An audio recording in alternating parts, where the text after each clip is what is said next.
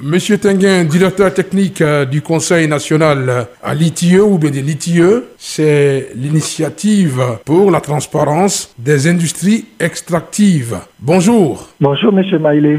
C'est quoi l'ITIE L'ITIE est un mécanisme volontaire qui vise à renforcer la transparence, la bonne gouvernance des revenus du secteur du pétrole, du gaz et des mines dans les pays qui sont riches au niveau de ces ressources extractives. Donc l'ITIE, si on veut résumer, est une initiative qui exige à ce qu'il y ait la divulgation au public des versements qui sont faits à l'endroit du gouvernement par les entreprises extractives et aussi les revenus que le gouvernement reçoit de la part des entreprises extractives. En Côte d'Ivoire, où l'ITIE existe, qu'est-ce que l'ITIE a fait concrètement pour que ce secteur-là, de l'extraction, en quelque sorte, soit protégé en Côte d'Ivoire? Qu'est-ce que l'ITIE a fait? L'ITIE élabore chaque année des rapports. L'ITIE échange avec euh, le gouvernement, le secteur extractif, la société civile, les populations, sensibilise sur la base des rapports ITIE que nous élaborons et suscite des débats publics. Parlons-en, les rapports. Le rapport de cette année 2023, vous l'avez publié. Alors, qu'est-ce qu'on retient de ce rapport? Qu'est-ce qu'on peut retenir? Le rapport ITIE contient des chiffres et des informations en termes de production, en termes de revenus. Comment se présente donc euh, ce que on appelle la performance? Dont parle ce rapport de l'année 2021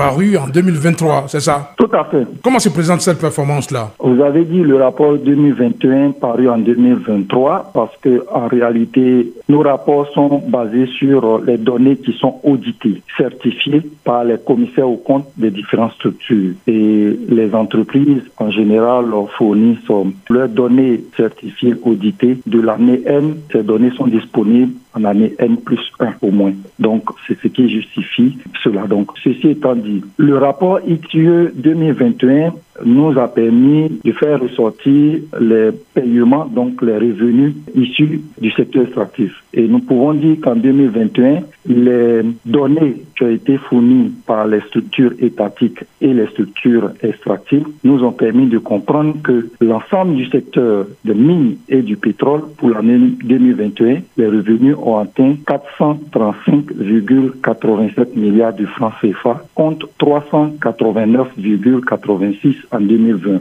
Donc il y a eu quand même des progrès en termes de, chiffres. En termes de performance, nous pouvons également relever le fait que au niveau social, il y a également des contributions qui sont faites par les structures pétrolières et minières qui ont permis d'améliorer également les conditions de vie des populations en termes d'infrastructures et autres. Il y a une amélioration également de la contribution du secteur extractif au niveau du budget de l'État. On veut savoir, est-ce que vous vous intéressez aussi au phénomène de l'orpaillage clandestin? Le gouvernement s'intéresse à cette question et au niveau de l'ITIE, ce qui est intéressant dans la norme, il est demandé à ce que euh, le Conseil national puisse réfléchir à toute problématique qui intéresse le gouvernement, le secteur extractif et puis la société civile. La question de l'orpaillage intéresse le gouvernement au plus haut niveau, la société civile et le secteur extractif.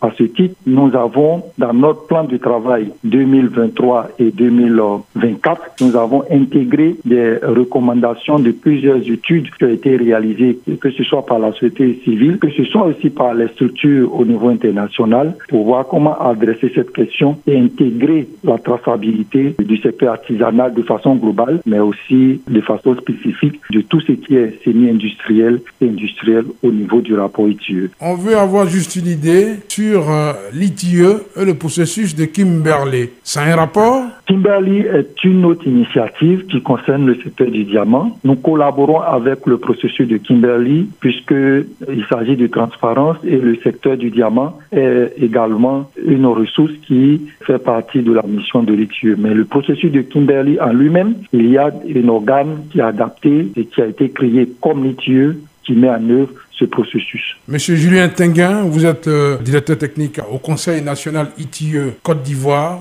Merci d'avoir répondu à nos questions. C'est moi qui vous remercie, Monsieur Marilé.